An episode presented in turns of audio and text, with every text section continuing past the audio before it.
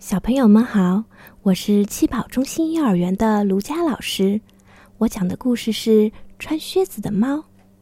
有个磨坊主生了三个儿子，他死后留给三个儿子的遗产只有磨坊、驴和猫。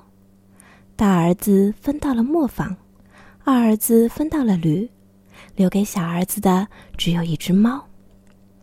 小儿子很不高兴。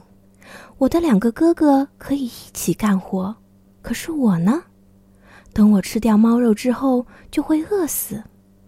那只猫听了他的话，带着严肃的神情说：“别担心，我的主人，你只要给我一个口袋和一双靴子，让我能穿过荆棘，那么你就会知道情况没有你想的那么糟糕。”猫的主人不太相信。可是他很快想起来，这只猫曾经有过一些非常机敏的表现，于是他想：“好吧，干嘛不让它试一下呢？”那只猫得到了它要的东西，它穿上了靴子，把口袋搭在肩上，去兔子多的林子里了。猫在口袋里放了些萝卜，诱捕那些年幼的兔子。不一会儿。一只傻乎乎的小兔子就走进了口袋，猫一抽绳子就抓住了兔子。猫带着兔子去了王宫见国王，他被带到国王的房间里，他深深鞠了个躬，说：“陛下，我家主人卡巴斯基侯爵吩咐我将这只野兔献给陛下，以示敬意。”哦，告诉你的主人，我很高兴，代我谢谢他。猫拿着口袋出去了。接下来的两三个月里，猫继续不断的以它主人的名义把猎物献给国王。有一天，猫得知国王要和他的女儿去河边兜风，就对他说：“如果你照我说的，一定就能走好运。你只要去河里游泳，剩下的事就交给我吧。”他按猫的指示去做了。当他在河里游泳的时候，国王经过这里，猫拼命的大叫起来：“救命！救命！卡拉巴斯侯爵要淹死了！”国王听见了呼救声，认出了那只给他送过很多猎物的猫，快，快去救侯爵！可怜的侯爵从河里拽了上来。猫走到马车跟前，告诉国王：“我的主人正在游泳，小偷跑了过来。”尽管我拼了命喊住手，可他们还是拿走了主人的衣服。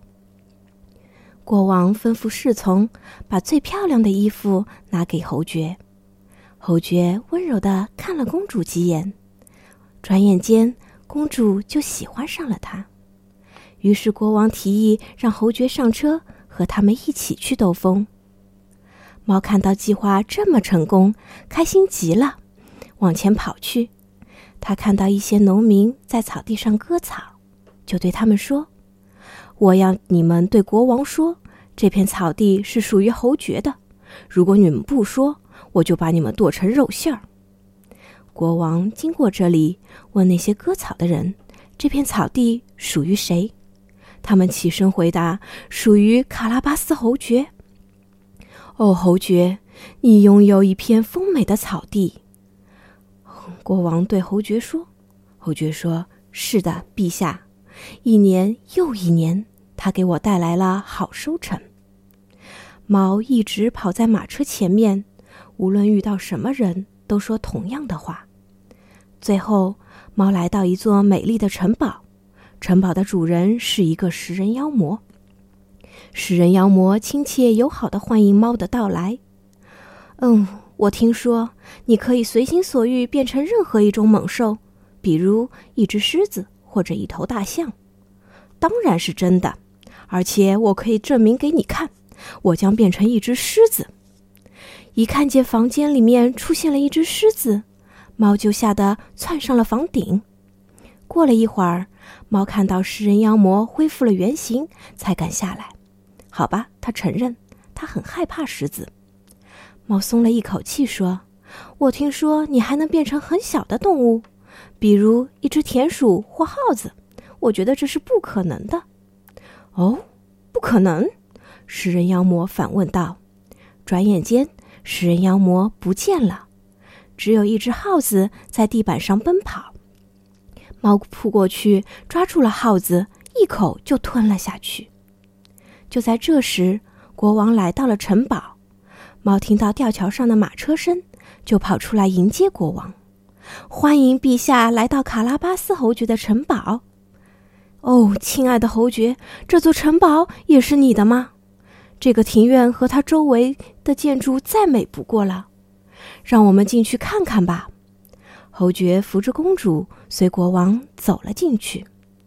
国王对侯爵说：“亲爱的侯爵，你愿不愿意做我的女婿？”侯爵深深的鞠了一个躬，接受了国王的恩典，当天就和公主结了婚。